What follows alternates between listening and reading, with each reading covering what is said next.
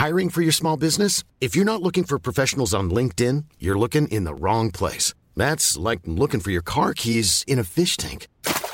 LinkedIn helps you hire professionals you can't find anywhere else, even those who aren't actively searching for a new job but might be open to the perfect role. In a given month, over 70% of LinkedIn users don't even visit other leading job sites. So start looking in the right place. With LinkedIn, you can hire professionals like a professional. Post your free job on linkedin.com slash people today. Véronique Jacquet, Georges Fenech, Gilles, William Golnadel et Nathan Dever sont avec nous. C'est vrai que nous traversons une séquence particulièrement rude euh, ces derniers jours, notamment sur euh, les faits divers. Et la disparition de Justine Vérac en Corrèze va dans ce sens. Vous le savez peut-être, des recherches ont eu lieu cet après-midi autour de la ferme du principal suspect dans la disparition de cette jeune femme, 20 ans, survenue en, en Corrèze samedi. L'agriculteur âgé de 20 ans, lui aussi, a été placé en garde à vue hier, garde à vue prolongée aujourd'hui. Il est le dernier à avoir vu cette jeune femme, prénommée Justine, le soir de sa disparition. Confirmation a été faite par la procureure de Brive, la Gaillarde. Je propose d'écouter euh, cette procureure, Émilie Abrantes. Il ressort des premières investigations et notamment des nombreuses auditions de témoins présents au sein de la boîte de nuit qu'aux environs de 3h30, Justine Vérac est sortie de l'établissement pour s'aérer quelque temps en compagnie d'un jeune homme qui était une de ses connaissances amicales puisqu'elle l'avait rencontré à plusieurs reprises au sein de ce même établissement de nuit. Cet homme, qui est la dernière personne à avoir vu Justine Vérac, a été placé en garde à vue hier à 9h45 dans les locaux du commissariat de police de Brive. Des gendarmes ont mené cet après-midi une battue près du lieu d'habitation du principal suspect. Hier, le secteur avait été exploré par des pompiers sans succès. Je vous propose d'écouter une deuxième fois euh, Madame le procureur de la République. Des perquisitions ont été menées au sein du domicile de l'intéressé ainsi que dans son véhicule. Des opérations de police technique et scientifique ont été effectuées, lesquelles ont permis de mettre en évidence la présence de traces de sang au sein du domicile de, l'intéressé, dans sa chambre, mais également dans son véhicule au niveau du pommeau de levier de vitesse. Des analyses ADN sont actuellement en cours afin d'établir le profil génétique pouvant correspondre à ces traces de sang. En outre, le sac à main de Justine Vérac contenant des effets personnels a été découvert calciné à proximité euh, du domicile du gardé à vue à l'extérieur de ce dernier. Georges Fenech, il n'y a pas grand-chose à, dire ni de débat à avoir, sinon souligner qu'effectivement, il y a une forme de, je ne sais pas si on doit dire loi des séries, de faits euh, divers dramatiques ou de séquences qui, euh, juxtaposés les uns à côté des autres, créent un climat euh, de drame ces derniers jours. D'abord, permettez-moi de me féliciter de cette communication de presse de la procureure de Brive. Elle donne les informations, on est en droit de comprendre d'attendre des informations dans une affaire aussi grave. J'aurais aimé aussi que le procureur de Paris, ou la procureure en l'espèce de Paris, fasse la même chose dans l'affaire de la petite Lola. Qu'est-ce qu'on n'a eu Aucune communication de la justice. Ce qui me surprend. D'autant plus que c'est après la porte ouverte à, à, toutes les rumeurs et toutes les supputations. Mais pour ce qui concerne euh, cette affaire qui vient, effectivement, vous avez raison, se rajouter après euh, toute une série et le dernier crime en date de la petite Lola, on est en droit de s'interroger sur l'état de notre société aujourd'hui, sur cette violence terrible, criminelle, euh, qui euh, se produit, mais avec une fréquence que je trouve particulièrement euh, nouvelle, quoi, hein, et des crimes d'une extrême gravité. Les chiffres de la, la, du ministère de l'Intérieur ont montré l'explosion de, de, la délinquance, de la violente, d'une manière générale. donc ça montre bien qu'on est dans une société, allez, il faut oser le mot, quelque part, ensauvagé. Je sais bien que c'est un gros mot, que ça ne plaît pas notamment. C'est de tirer ah. des, conclusions sur un, fait divers, fut-il le plus dramatique. Est-ce que vous avez des statistiques qui prouvent cela? C'est une impression que vous avez. On parle parfois d'un sentiment d'insécurité. Est-ce que vous avez. Euh, Il y a toujours eu des meurtres, des homicides. Il y en a à peu près 900 par an dans notre pays, dont 57 enfants par an mm. qui sont euh, victimes surtout d'infanticide par leur mm. mère. Mais les crimes auxquels on, assiste ces, derniers, ces derniers temps, quoi, ce sont des crimes particulièrement odieux, mm. particulièrement gratuits, si vous voulez, et, qui euh, interrogent sur l'état de notre société. Voilà. Non, j'ai rien à ajouter à ça, sinon chapeau ce qui vient d'être dit, euh, y compris sur les homicides, sauf que le, ce qui rajoute à la difficulté des temps, c'est que le taux d'élucidation des homicides a baissé. Donc euh, je ne sais pas incriminer qui, quoi, la police, ses chefs, les responsables, mais le taux a baissé. Il a baissé, vous avez des chiffres précis? Je ne les ai pas en tête, mais il est, il est assez significatif. Et encore, les homicides, c'est parmi le taux, les taux d'élucidation les plus hauts, parce qu'en général, on connaît, sauf mm. dans les crimes gratuits, les gens qui tuent. Mais euh, les, même, euh, même en ce qui concerne les délits, les délits, le taux... Est, 25 et 30% les bonnes années. Voilà. Ah, le taux est bas et il a encore baissé. L'affaire de Rouen, à présent, avec ce père de famille qui s'est fait justice lui-même. Et là, le débat existe parce qu'il a été vif toute la journée. En fait, c'est très frappant d'ailleurs d'entendre les uns et les autres. Euh, à l'heure du déjeuner, j'ai écouté des auditeurs euh, sur euh, la station RTL. Que disent-ils les auditeurs Si j'étais le père de cette petite fille, j'aurais fait la même chose. C'est ça que j'ai entendu quasiment toute mmh. la journée. Et c'est ça, que j'ai entendu. Alors je vous propose d'abord d'écouter peut-être le procureur. On était hier en direct avec le procureur. Bien. Bon. Et il a donné hier, on a parlé ensemble pendant quasiment un quart d'heure. Aujourd'hui, il s'est exprimé sur tous les médias, et notamment il était chez Laurence Ferrari. J'ai trouvé une inflexion de son discours. J'ai trouvé qu'il était plus rude aujourd'hui sur le passage à tabac du père et de ses amis qu'il pouvait l'être hier. Je ne sais pas dans ces cas-là s'il y a des coups de fil qui sont passés, il dépend de qui le procureur Le procureur Est-ce que le ministre de la Justice, le ministre de la Justice peut l'appeler en direct? Je me, suis posé cette question. Le procureur, il est soumis à l'autorité déjà de son procureur général. Oui. Il en réfère non pas au ministère de la Justice directement, mais à son procureur général, d'accord? Mais un, ministre de la Justice, ça n'appelle pas un procureur. Comment? Un ministre de la Justice, ça n'appelle pas un procureur. Il n'a plus le droit, depuis, Madame, depuis le ministère de Mme Taubira, il n'a plus le droit de donner d'instructions individuelles. Donc il n'a plus le droit de. Est-ce qu'il a le droit de parler à un magistrat, un ministre de la Justice? sûr, Bien sûr, mais il n'a plus le droit. Il peut, il peut non, mais là, c'est pas une instruction, mais c'est de dire muscler. Est-ce qu'il a le droit de dire, écoutez, il a le droit d'être votre, informé. Donc, muscler votre discours. Je vous trouve pas assez rude euh, sur ça. Est-ce qu'il a le droit de dire ça? Normalement, non. D'accord. Ça ne se fait pas. Écoutez, euh, ça ne se fait pas. Écoutez, monsieur euh, le, procureur, euh, alors peut-être en plus c'est une interprétation personnelle, hein, euh, bien sûr. Je, soumets ça au. Les coups de fil peuvent venir d'ailleurs aussi. C'est-à-dire bah, C'est pas forcément le ministre de la Justice qui a téléphoné pour donner des conseils. Et en plus, attendez, ne, disons pas, ne, me faites pas dire ce que je n'ai pas dit non plus. C'est une sensation que j'ai eue que son discours était peut-être plus musclé qu'il ne l'était hier. écoutons, monsieur le procureur de la République du Rouen il était hors de question pour moi de traiter en priorité les faits de violence euh, euh, dont a été victime ce jeune garçon.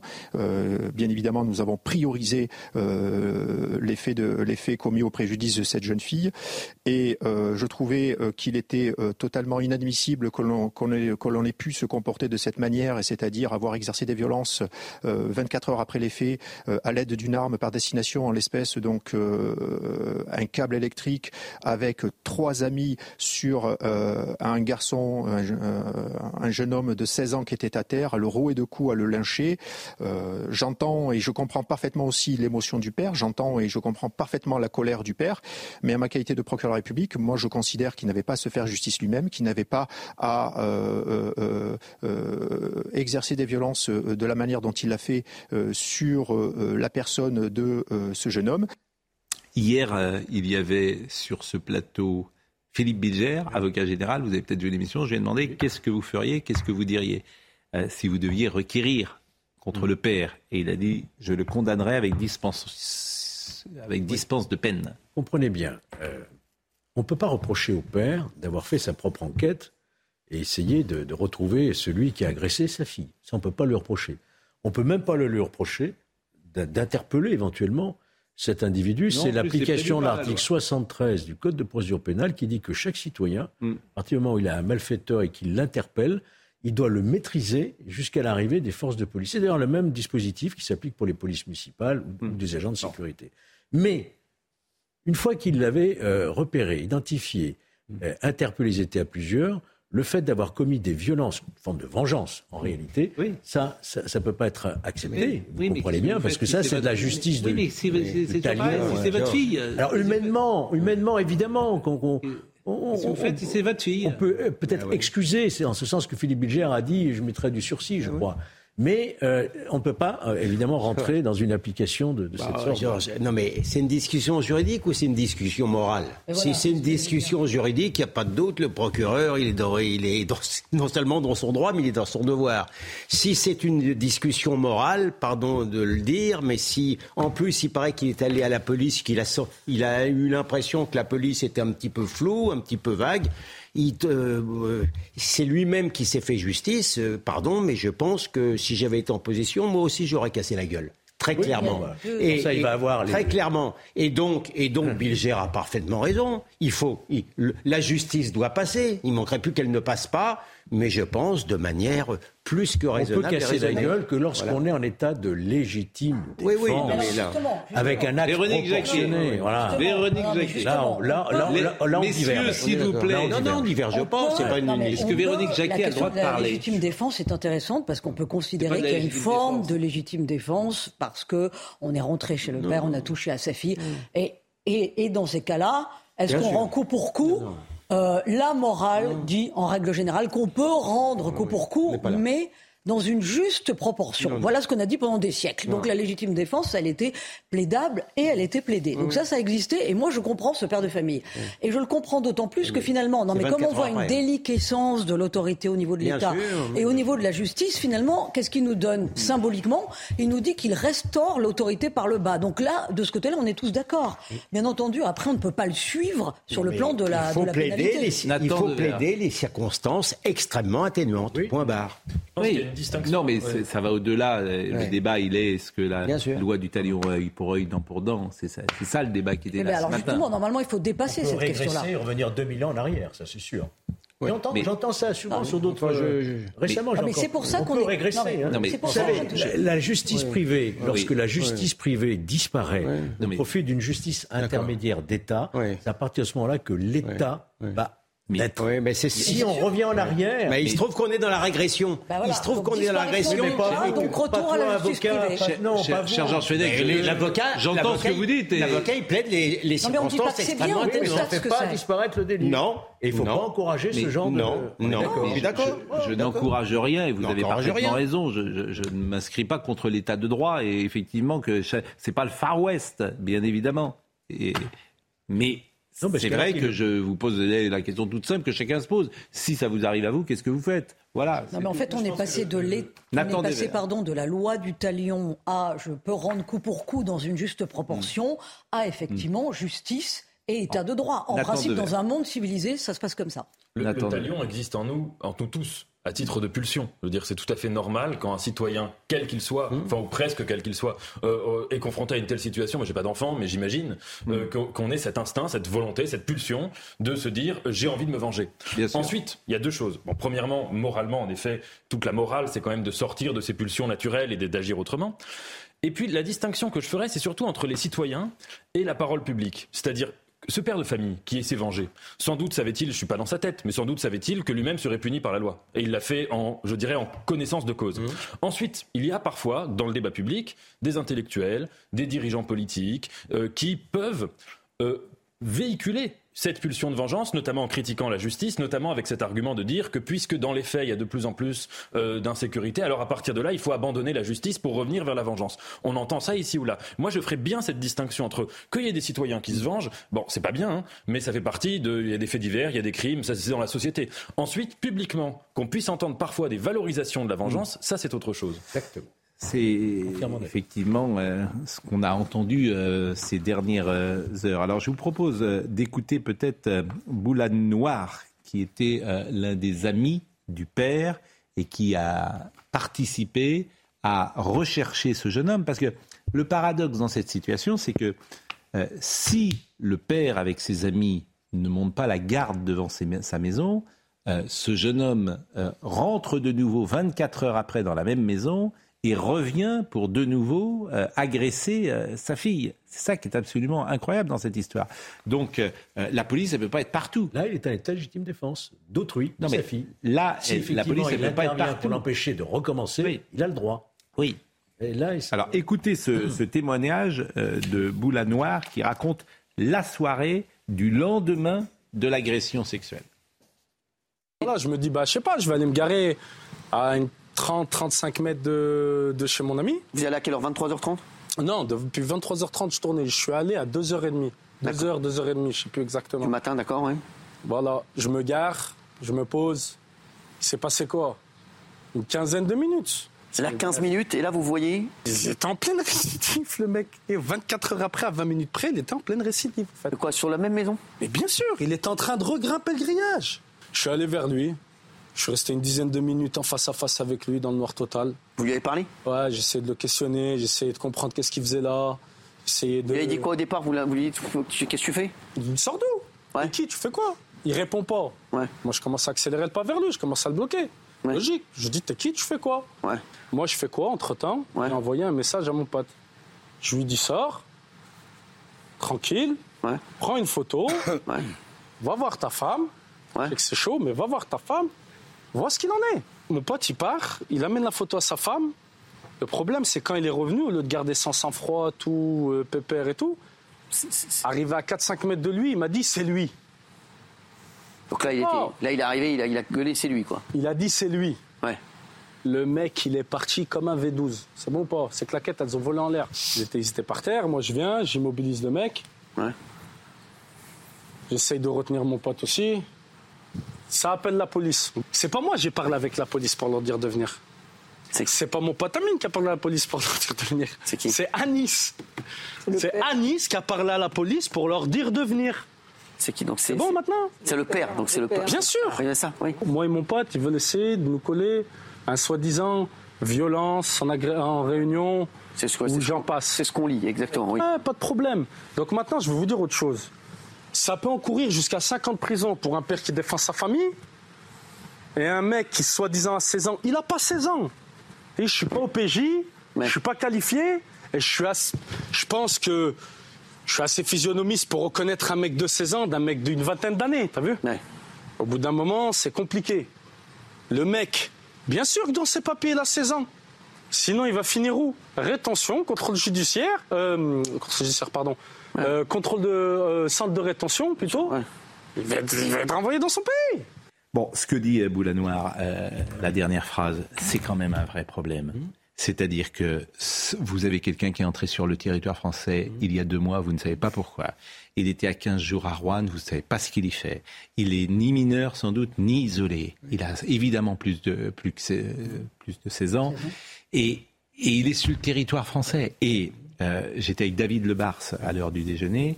Il me rapportait que ce qui est frappant aujourd'hui, c'est euh, combien les faits divers qui arrivent sont d'une autre parfois nature. Il y a une violence extrême. Et effectivement, il y a une passerelle avec l'immigration. Il y a une passerelle avec l'immigration. Et vous avez remarqué que nous avons davantage péroré sur ce qui lui est arrivé à lui. Eh ben oui. Je, ne dirais pas ça. Ben moi, je vous le dis. Je ne dirais pas ça. je vous le dis. Le, débat, le débat depuis 24 heures, non, il le débat, ah bah non, il ah est bah sur la légitime. Euh, écoutez, sur, sur la, il est sur la loi du talion et sur la, bah, le, père qui se fait bah, justice. c'est ça le débat qui est posé. C'est ce que je suis en train de vous dire. Et puis il dévie aussi sur l'insécurité et, il dévie euh, également sur que fait cet homme euh, sur le territoire français qui est guinéen, qui est arrivé il y a deux mois. Qu'est-ce qu'il fait là Voilà. Bah écoutez cette réponse. En fait, la vérité, vous le savez comme moi, c'est qu'il ne doit pas être là c'est que les frontières sont une passoire. C'est ça la vérité. Euh, et, effectivement, personne ne veut attaquer le vrai dossier des mineurs isolés. Attaquons ce vrai dossier. Il y a cette question-là. Il y a cette question-là. Oui, mais qui ne sont même pas mineurs isolés. Pardonnez-moi. Il y a cette question-là. Il y a aussi le fait qu'il est nourri, logé, blanchi, accueilli, et qu'en toute impunité, la première chose qu'il fait quand il est sur le, sur le sol français, c'est de commettre euh, euh, des méfaits. ça, interpelle aussi quand même sur, euh, sur la population qui, mineur et les, les associations se battent pour empêcher le, le test osseux sous prétexte qu'il ne serait pas d'une crédibilité mais totale. Bien sûr, mais bien sûr, les, les associations, les minorités actives, les mm. ONG, enfin, aujourd'hui, voilà, qui commande, pas qui commande, mais qui pilote et donne dans l'espace médiatique et donne le là dans l'espace médiatique. Et on va redire ce qu'on redit tous les soirs, etc., autour de cette table. Si vous ne changez pas complètement votre approche, votre logiciel, non, non, je ne l'ai dit plus. les mêmes causes produisent les mêmes effets. Nous avons marqué une pause. Qu'est-ce que vous en pensez? Et eh, Nathan Si vous insistez. Alors Nathan, oui, 24 ans. Oui, il est jeune. Euh, dans la liste des Goncourt. Alors dans la dernière liste, vous n'y êtes pas. ah bon, il en restait 4. vous n'y êtes pas. Alors moi, ça m'a fait de la peine. Non, mais moi j'étais très content comme ça. Vraiment. mais vraiment. Tu te laisses faire, toi Ah oui, je me laisse faire. Oui. Bon, vous avez des... bon, non, mais c'est vrai, les gens vous découvrent. Vous êtes également, vous êtes également chez Michel Drucker. Euh, Exactement. Oui. Après, bah, bien sûr, il est chez Michel le dimanche. Pour parler des livres que j'aime. Et eh oui. Et bah, j'ai pas aimé la pleine page dans Libération hein, sur Nathan. Qu'est-ce qu'il a fait Mais, personne ne lit le journal dont vous venez de parler. Ah, vous dire quand même. mais laissez-le. Non, c'est pas Nathan, quoi. Non, mais sans l'avoir lu, je, peux, je, peux, je crois que je peux l'écrire. Le monsieur, bah oui, bah le monsieur qui écrit est plein d'écreurs, de ressentiments, de passion. Non, mais non, non. Il est Qu'est-ce que vous voulez quoi, Mais c'est quoi cette publicité, Monsieur Fenech, eh ben, sur ce journal Je comprends ah, la, la, médiocrité de leur vie. Regardez, Nathan, il c'est insupportable pour celui qui a écrit. Il écrit depuis des années. La personne qui écrit, personne ne le lit. Il doit faire un papier sur un gosse de 24 ans normalien qui a du succès. Il est jaloux. Eh ben, ça, se comprend. C'est des passions tristes. Ça le bouffe de l'intérieur. Toute sa bile, toute son aigreur doit ressortir. Mais, mais qu'est-ce que vous pensez C'est la vie, bah, cher ami. De toute façon, et je crois que leurs ventes sont pas terribles. Hein. Laissez les méchants. Non, mais ils ont besoin d'argent. Ils ont besoin d'argent. Laissez les méchants. Laissez les méchants entre eux. Voilà. Vous leur faites trop d'honneur. Nathan a tout mon soutien. Magnifique, formidable. On peut survivre à un méchant article de Libération. On, peut, rappeler votre livre, surtout votre roman. Les liens artificiels. Lisez les liens artificiels de Nathan euh, Devers. C'est beaucoup plus important que le reste. Et nous nous revenons parce qu'il faut quand même que je fasse une pause. Savez ce que disait Thierry Roland Ah, il faut bien vivre. Donc, il y a une page de publicité. Il faut bien vivre. Il est 20h30, Mathieu Devez. L'Elysée salue une réunion très constructive après la rencontre entre Emmanuel Macron et Olaf Scholz. Le président français a reçu à Paris le chancelier allemand. Les deux dirigeants ont décidé de mettre en place des groupes de travail dans les domaines de l'énergie, de la défense et de l'innovation. Trois thèmes, source de tensions entre Paris et Berlin. Plus de 70 000 civils ont quitté la région de Kherson en une semaine face à l'avancée des troupes ukrainiennes. Les autorités d'occupation russe ont commencé les évacuations le 19 octobre et depuis septembre, l'armée ukrainienne avance progressivement dans cette région du sud du pays, annexée par Moscou. En football, l'Olympique de Marseille se déplace ce soir à Francfort pour la cinquième journée de Ligue des Champions. L'OM qualifié dès ce soir pour les huitièmes en cas de victoire, mais il faut également que Tottenham batte le Sporting Portugal. Francfort-Marseille rencontre à suivre dès 21h sur Canal+ parce qu'il faut gagner à Francfort et il faut un autre résultat qui soit favorable. Alors, parfois, nous avons des petits coups de gueule dans cette émission et ce sont les invités. Mhm. Et euh, M. Goldnadel, qui arrive toujours en, avance, vient parfois dans mon bureau et dit Moi, je veux parler de la une de Charlie Hebdo. Alors, on va la voir, cette une de Charlie Hebdo. Euh, le zémouricide en une de Charlie Hebdo. Donc vous voyez zémouricide barré et vous voyez euh, cette légende que je vais lire. Euh, on va encore parler de récupération de l'extrême droite. Et dans la valise, euh, c'est Éric Zemmour, c'est ça, si j'ai bien ah bah compris. c'est complètement Éric Zemmour. C'est une allusion à la c'est une petite allusion, c'est une allusion à la petite Lola qui a mmh. été dans une valise, qui est toujours plein de délicatesse chez euh, Charlie Hebdo. Bon, moi généralement j'en parle pas. Je parle pas des unes de Charlie Hebdo. Mais, c'est vous qui avez voulu en parler. Non, mais je vais en parler. Attendez, c'est pas un coup de gueule. Je, trouve ça. J'aime beaucoup Rhys. Je trouve ça triste. Je trouve ça triste parce que, bon, les caricatures, j'étais pas fou, mais au moins c'était courageux, c'était rebelle. Jouer sur. Euh, il, est, il est vivant, M. Zemmour. Il est vivant et il est menacé de mort. D'accord? Il est menacé de mort. Donc je les gens de Charlie Hebdo, de Charlie Hebdo ah bah oui, mais ils sont bien placés. Ils, ils, sont encore mieux placés que tout le monde pour savoir qu'il faut mieux pas jouer avec ça. Parce qu'on peut tous, on peut penser ce qu'on veut de Zemmour. Hein. On a parfaitement hmm. le droit de ne pas apprécier Zemmour mais jouer sur la vie des gens, alors que c'est l'un des types les plus détestés de France et un des types les plus en danger de France, franchement, je trouve ça ni courageux ni intelligent. C'est tout ce que j'ai à dire. Hein. J'ajoute que la référence crime abominable oui, titre-là, moi, me, secoue là. Franchement, je, me mets à la place des parents. Euh, je trouve qu'effectivement, c'est. Euh, voilà. Non, mais je suis même pas sur le terrain du bon goût, parce que ça, il y a beaucoup là, à dire. de très mauvais goût. Oui, oui, oui mais bon. C'est une enfant. Hein. D'accord. Mais c'est l'esprit des dessins de Charlie depuis toujours. quand il voit une émotion collective de. Non, mais c'est pour ça que je me suis pas situé sur ce terrain-là, moi. Elle a été enterrée hier, on touche pas aux enfants. Avant de changer de sujet, euh, mais puisque nous sommes dans les sujets de la presse, je voulais vous faire écouter, et en plus je l'apprécie, vous le savez bien, Léa Salamé. vraiment, je l'aime bien, elle a commencé ici, et c'est une journaliste de talent. Mais la question qu'elle pose à Marion Maréchal, elle ne l'aurait posée à personne. Personne? À personne d'autre. Et sûrement pas en tout cas Jean-Luc Mélenchon. Certainement. Donc je trouve que je suis, enfin on le dit tous les soirs, mais ce deux poids, des, mesures de, mes confrères, de, et de nos consoeurs en l'occurrence, euh, ne cessera de m'étonner. C'est-à-dire qu'on donne des gages, on, dit regardez, je suis surtout du bon côté, je suis du bon côté. Écoutez la question que Léa Salamé a posée ce matin à Marion Maréchal. On vous a beaucoup entendu autour du terrible meurtre de la jeune Lola. Avant même qu'elle ne soit enterrée et contre l'avis de ses parents, vous avez organisé une manifestation. On voyait des photos de Lola. Votre parti Reconquête a, attendez, votre parti Reconquête, je vous donner la parole. Votre parti Reconquête a acheté des noms de domaine internet avec le nom de Lola, à tel point que les parents de Lola ont demandé que soit retirée toute utilisation du nom et de l'image de leur enfant à des fins politiques. Marion Maréchal, on recevra à 8h20 Jean-Pierre Elkabach, euh, qui avait euh, posé en 2015 cette question à Marine Le Pen. Vous n'avez pas honte. Je vous la repose ce matin. Marion Maréchal, n'avez vous pas honte Et vous, ne vous êtes pas trompé de personne, ne vous êtes-vous pas trompé de personne euh, Et ne devriez-vous pas poser cette question plutôt à Gérald Darmanin? Parce que celui qui devrait avoir honte aujourd'hui, c'est le ministre de l'Intérieur qui, indirectement, dans ce drame, porte quand même une responsabilité, euh, à savoir le fait que le droit français n'a pas été correctement respecté et que cette femme qui était illégalement sur le territoire français et frappée d'une obligation de quitter le territoire euh, se trouvait au moment de drame sur le territoire français en toute illégalité et donc a pu commettre l'acte atroce que nous connaissons. Maintenant, puisque l'obsession depuis euh, dix jours des médias, euh, alors qu'une petite fille a été massacrée, assassinée, et dont le corps a été jeté dans une malle, c'est de parler de la récupération et d'un nom de domaine et d'un site internet. Je ne sais pas dans quel monde on vit, moi je vis pas dans ce monde-là. Mais bon, si vous voulez, on va en parler. Euh, vous regrettez d'avoir acheté des noms de domaine avec je vais son vous nom dire, Je vais vous dire, moi j'ai trouvé que c'était maladroit, mais néanmoins, ça, ça, partait d'une très bonne intention, que vous le vouliez ou non, c'est-à-dire à savoir faire en sorte que tous les rassemblements en France puissent être compilés sur une même page et permettre aux Français de se mobiliser un maximum. Je ne vois pas ce qu'il y a d'indécent à cela, je vous le dis franchement. France Inter, service public, carte de prêche, euh, grande prêtresse de la morale, vous n'avez pas honte. Eh c'est formidable. C'est-à-dire que c'est pas, c'est une question. On nous reproche parfois on me reproche parfois de m'engager euh, dans le débat et de donner mon avis. Mm. Euh, sur France Inter, on donne son avis, mais toujours dans le même sens. Mais c'est surtout. Bien évidemment, vous n'avez pas honte.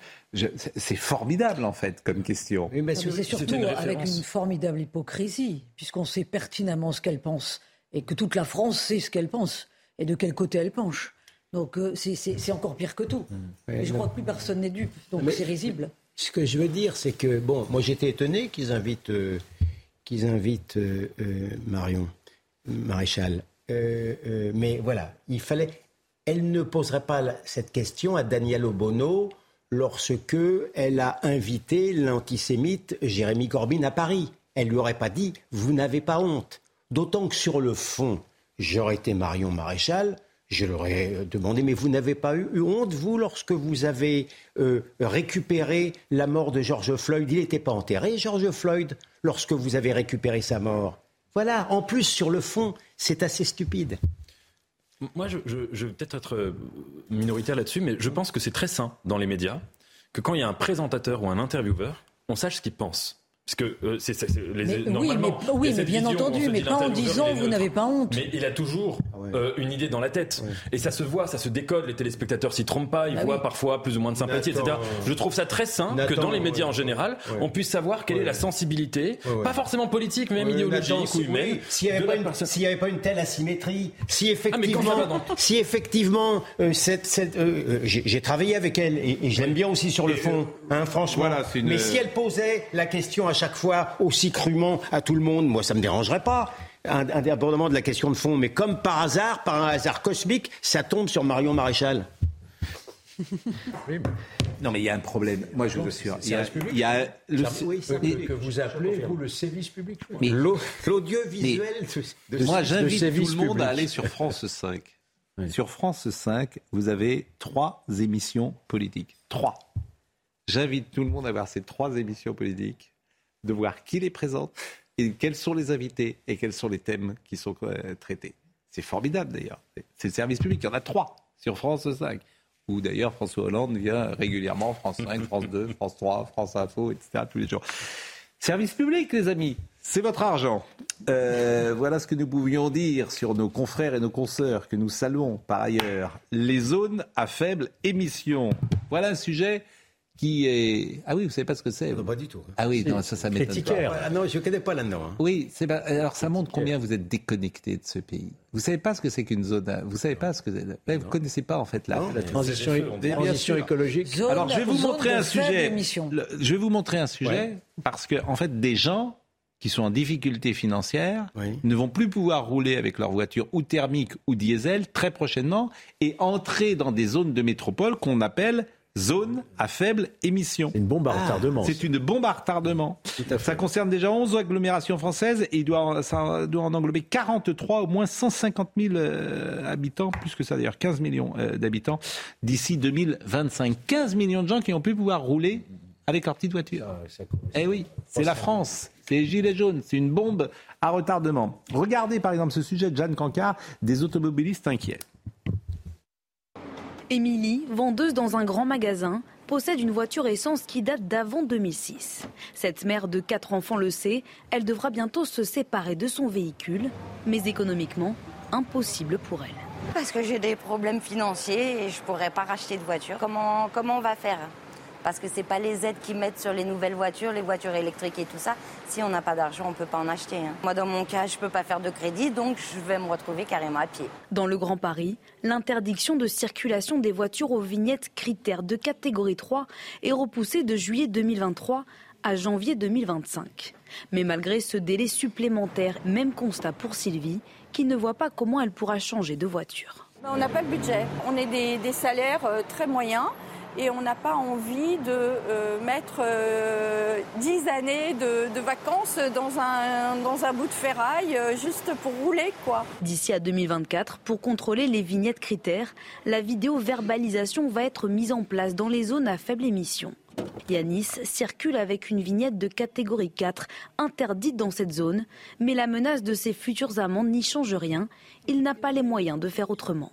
Le prix des amendes est et sera inférieur euh, de toute façon au prix de la nouvelle voiture. Je préfère garder la mienne pour l'instant, quitte à prendre des amendes. Dans le Grand Paris, l'objectif affiché est d'atteindre l'ambitieux taux de 100% de véhicules propres d'ici à 2030.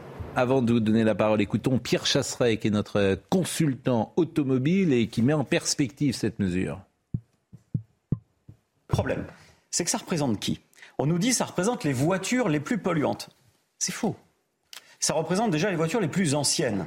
Ce qui n'est pas la même chose, mm. parce qu'il faudrait calculer l'utilisation d'une voiture. Quand vous avez une voiture ancienne, peut-être que vous en servez très peu. Donc, il faut le bilan carbone, c'est global, c'est pas juste ce type d'utilisation. Deuxième point très important, c'est pas des voitures qu'on interdit de circuler, ce sont des Français. C'est donc 48% des Français qui ne pourront plus utiliser quelque chose de légal. Et on gratte encore un peu. Et là est l'incohérence totale. On a expliqué à des Français en 2000 7, 8, 9, 10 et plus, qu'il fallait acheter un diesel et que vous alliez, si vous achetiez un véhicule diesel, toucher un bonus écologique. Parce que cette voiture, elle était écolo. Et aujourd'hui, on vous dit que cette voiture, qui a bénéficié du bonus écologique, elle n'a pas le droit de rouler pour des raisons écologiques. Et en même temps, vous emmenez votre voiture au contrôle technique et on vous dit qu'elle répond aux normes d'émissions polluantes. C'est à n'y rien comprendre.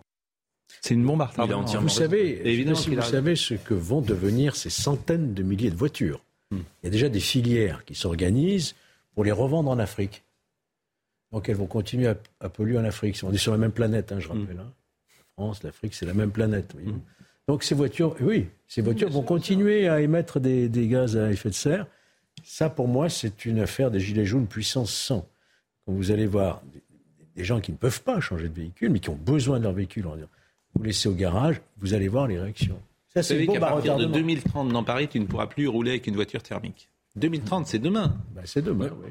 Ça confirme, je trouve, vos analyses quand vous dites que les pouvoirs publics sont forts avec les faibles et faibles avec les forts. C'est exactement ça, parce qu'en effet, les gens qui sont concernés, ce sont souvent des gens dont le pouvoir d'achat, en tout cas ceux qui vont pas pouvoir remplacer leur automobile, dont le pouvoir d'achat est déjà extrêmement bas, qui sont déjà globalement très précaires. Et ça, quand même, euh, il faut quand même réfléchir au fait que l'écologie, elle doit toujours passer par la substitution. Oui, l'écologie, elle va interdire un certain nombre d'objets qui sont très polluants. Mais il faut commencer par les remplacer. Mm. Donc, par exemple, il faut réfléchir aux questions des transports en commun, etc. Qui, qui aujourd'hui, on le sait bien, quelqu'un qui habite en grande banlieue à une heure de Paris en voiture, il peut pas venir travailler tout simplement dans une ville. Je parle de Paris, on pourrait prendre sur d'autres exemples. Donc là, on a une, je suis tout à fait d'accord, une question qui peut être une bombe à retardement. Ah, c'est une J'ai pris un engagement ici devant vous.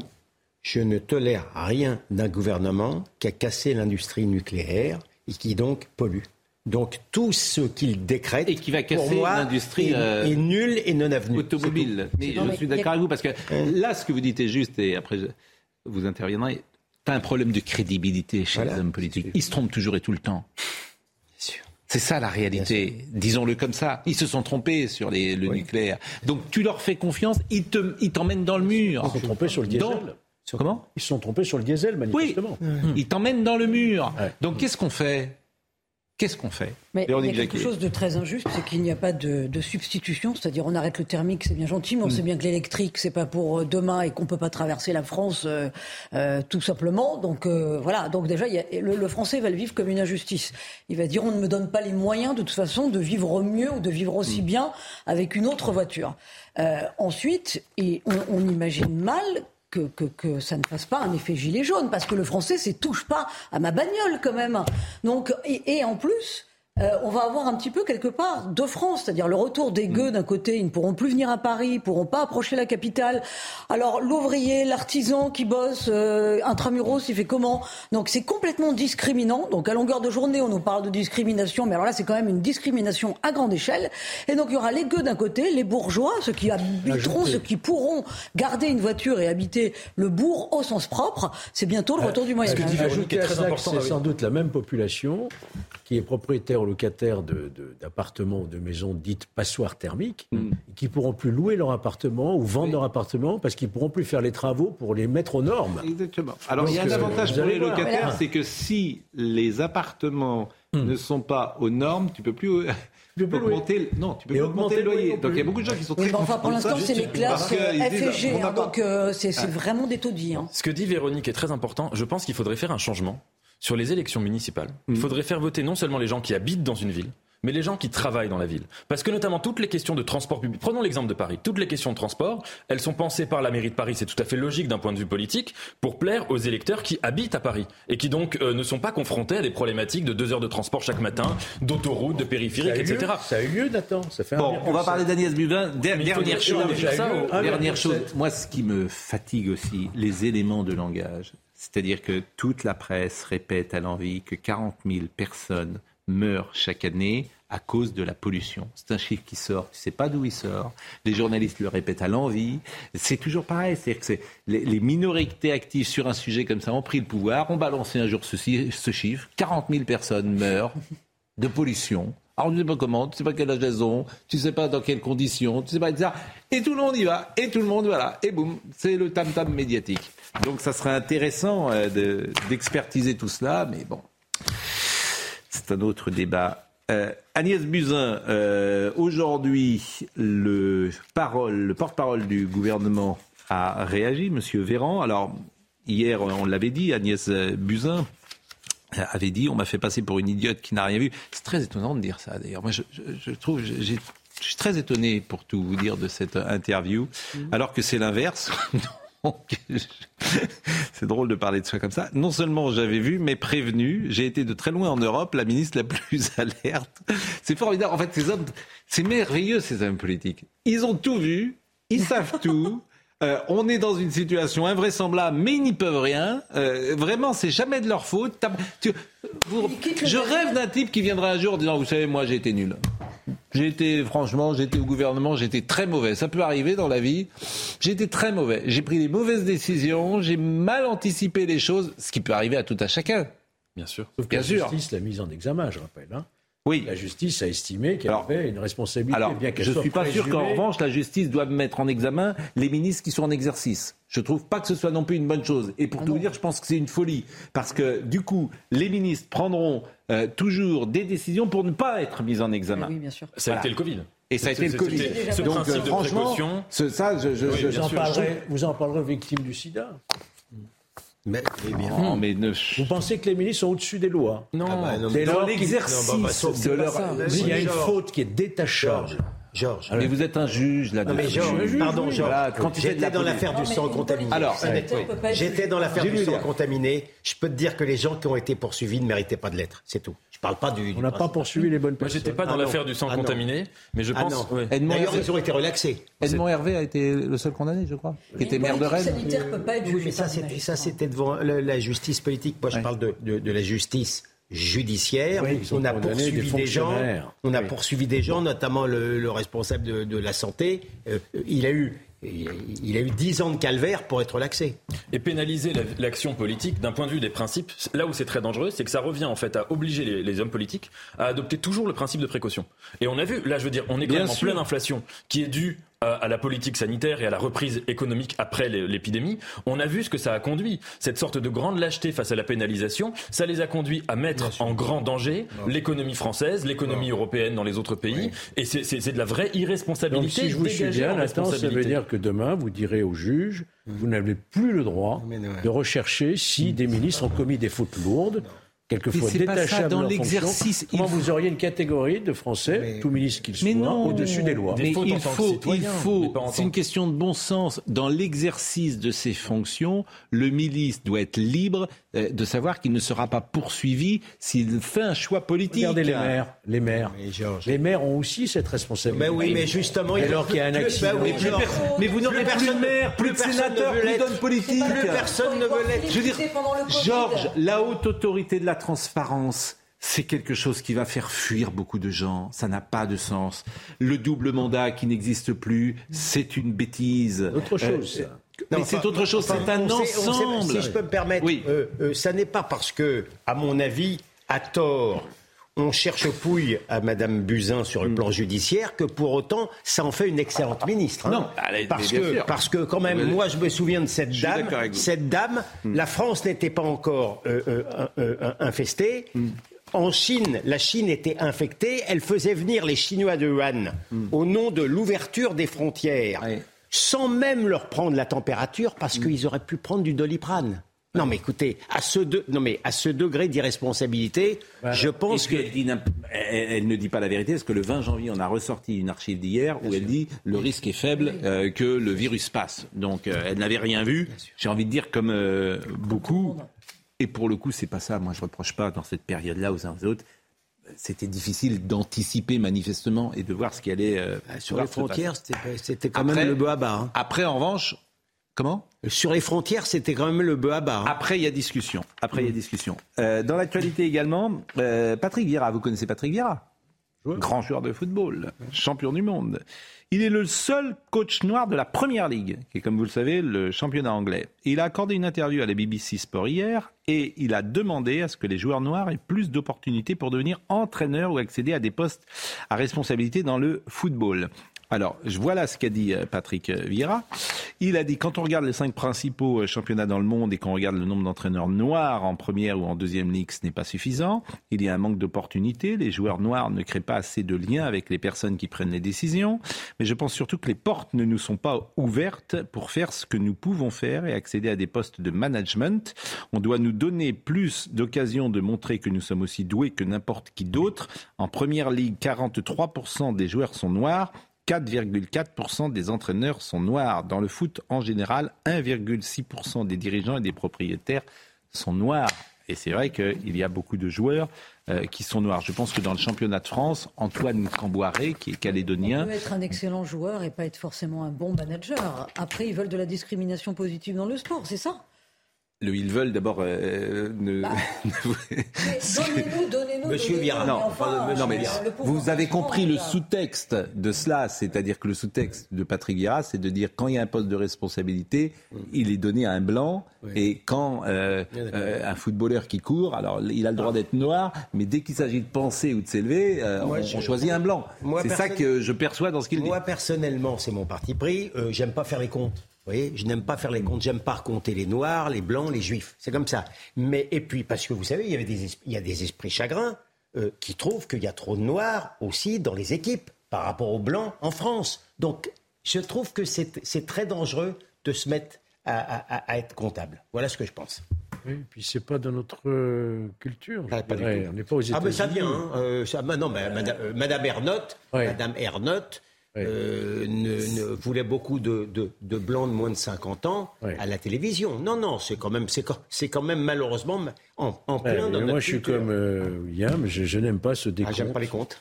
C'est une question. Nous, on ne regarde pas la couleur des gens, on regarde leur mérite et leur talent, tout. simplement. C'est une question intéressante parce que quand on voit un décalage entre une population et euh, des postes de pouvoir, on observe ce décalage. On peut estimer qu'il y a une forme d'injustice. Mais toute la question, c'est la méthode. Est-ce qu'on instaure des quotas? Est-ce qu'on fait de la discrimination positive? Vous voyez, est-ce qu'on ne fait rien? Est-ce qu'on mise sur le fait qu'avec les années, ça va peut-être se dans la liste du concours, par exemple, il y avait... Euh, des. Ah, euh, bah, moi, je, je, je, sais pas, j'ai pas fait les comptes comme ça, mais je regarde mais, pas comme ça. Et, mais c'est, mais vous voyez, c'est là que c'est compliqué parce qu'il y a aussi il y a des individus qui aiment pas être choisis en se disant j'ai été choisi parce que j'étais dans un quota. Ça peut aussi mettre mal à l'aise. C'est, c'est très. Ouais. Écoutez, c'est en tout cas un sujet qui pourrait. Euh, qui peut faire peu parler et sur lequel chacun peut avoir un, un, avis. On va terminer avec le ministre de la Culture qui se met en scène avec Jack Lang. Parce que, alors, ça, c'est drôle. Vous avez vu ça? Non. Ah, ça, c'est rigolo. Ça, c'est rigolo. Vous avez euh, le Centre national du cinéma et de l'image animée, le CNC, qui a fait une bande-annonce pour que les gens aillent plus au cinéma. Donc, il a mis en scène Madame Rima Abdul Malak, qui est ministre de la Culture. Je le dis parce qu'elle ne fait pas beaucoup parler d'elle, manifestement. Madame Rima Abdul Malak. Et elle est harcelée par Jack Lang. C'est ça l'histoire de la petite scène que vous allez voir. En fiction. Elle est harcelée, ah. Jack Lang l'appelle sans arrêt, etc. Et le slogan, c'est dire on a tous une bonne raison d'aller au cinéma. Et elle, sa bonne raison d'aller au cinéma, c'est précisément de fuir Jack Lang qui cherche à l'avoir euh, tout le temps au téléphone et avoir un rendez-vous avec elle. Mais il y aura peut-être une surprise dans le cinéma. Et c'est ce petit clip qui m'a fait sourire que je vous propose de voir.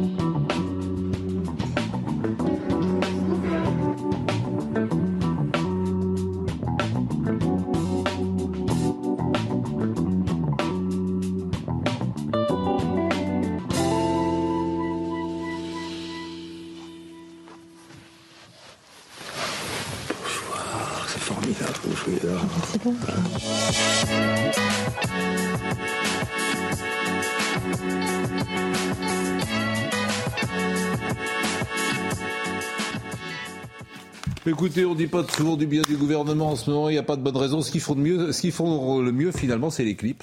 Je trouve qu'ils devraient peut-être se, se, spécialiser. si on était un peu taquin, c'est quand même eux qui ont fait fermer les cinémas, qui ont fait beaucoup de mal à l'industrie du cinéma. Enfin, mais... Ah, mais ça, vous avez parfaitement raison. Et ça, c'est pas être taquin, mais vous savez ce qu'on pense sur le Covid. Ah, pas cette ministre-là. Il est 20h56. Monsieur Benkemoun, grand spécialiste du cinéma français. Vous savez comment s'appelle ce, ce clip? Non. Il s'appelle Fuir. C'est ça que c'est assez drôle, fuir. Mais le cinéma a connu une bonne semaine, si ça peut vous rassurer. Ouais, semaine, 3 millions et demi d'entrées. 3 millions et demi d'entrées poussées eh ben, par un. mieux. Allez au cinéma. Allez au cinéma. Eh oui. Ah. Poussé par un, blockbuster. Il y a un Black Adam et novembre. Ouais. le, les biopics sur Il y a une excellente rétrospective au cinéma MacMahon euh, sur Georges Chimenon. Eh bien. Hmm. Très bien. Oui, y aller. ce ne sera pas au programme du meilleur de l'info ce soir, malheureusement, mais restez avec nous parce qu'on va refaire toute l'actualité, évidemment. On va reparler, on va reparler euh, de toutes les affaires dont vous venez de parler, d'ailleurs, euh, Pascal. Et en particulier, on reviendra aussi sur la disparition de la petite Justine ce soir. C'est inquiétant. C'est le meilleur de l'info. On, on, peut terminer avec Soulage quand même, mmh. parce que Soulage est mort, il avait 102 ans. C'est un immense peintre, euh, bien évidemment, qui peignait le sombre, le noir. Regardez ces, ces, images. Il avait 102 ans. Il y a un musée absolument formidable. C'est, je ne sais pas si vous avez déjà vu des toiles de soulage en face de vous. C'est vrai qu'il y a une émotion, il y a quelque chose qui est tout à fait sidérant à voir le travail qu'il aura fait durant toute sa vie. Merci à tous. Merci. Benjamin était à l'édition, Nicolas Bayet était à la réalisation, Romain Laplagne était à la vision, Marc Fontaine était au son, Olivier Benkemoun dans une seconde. Rendez-vous demain matin.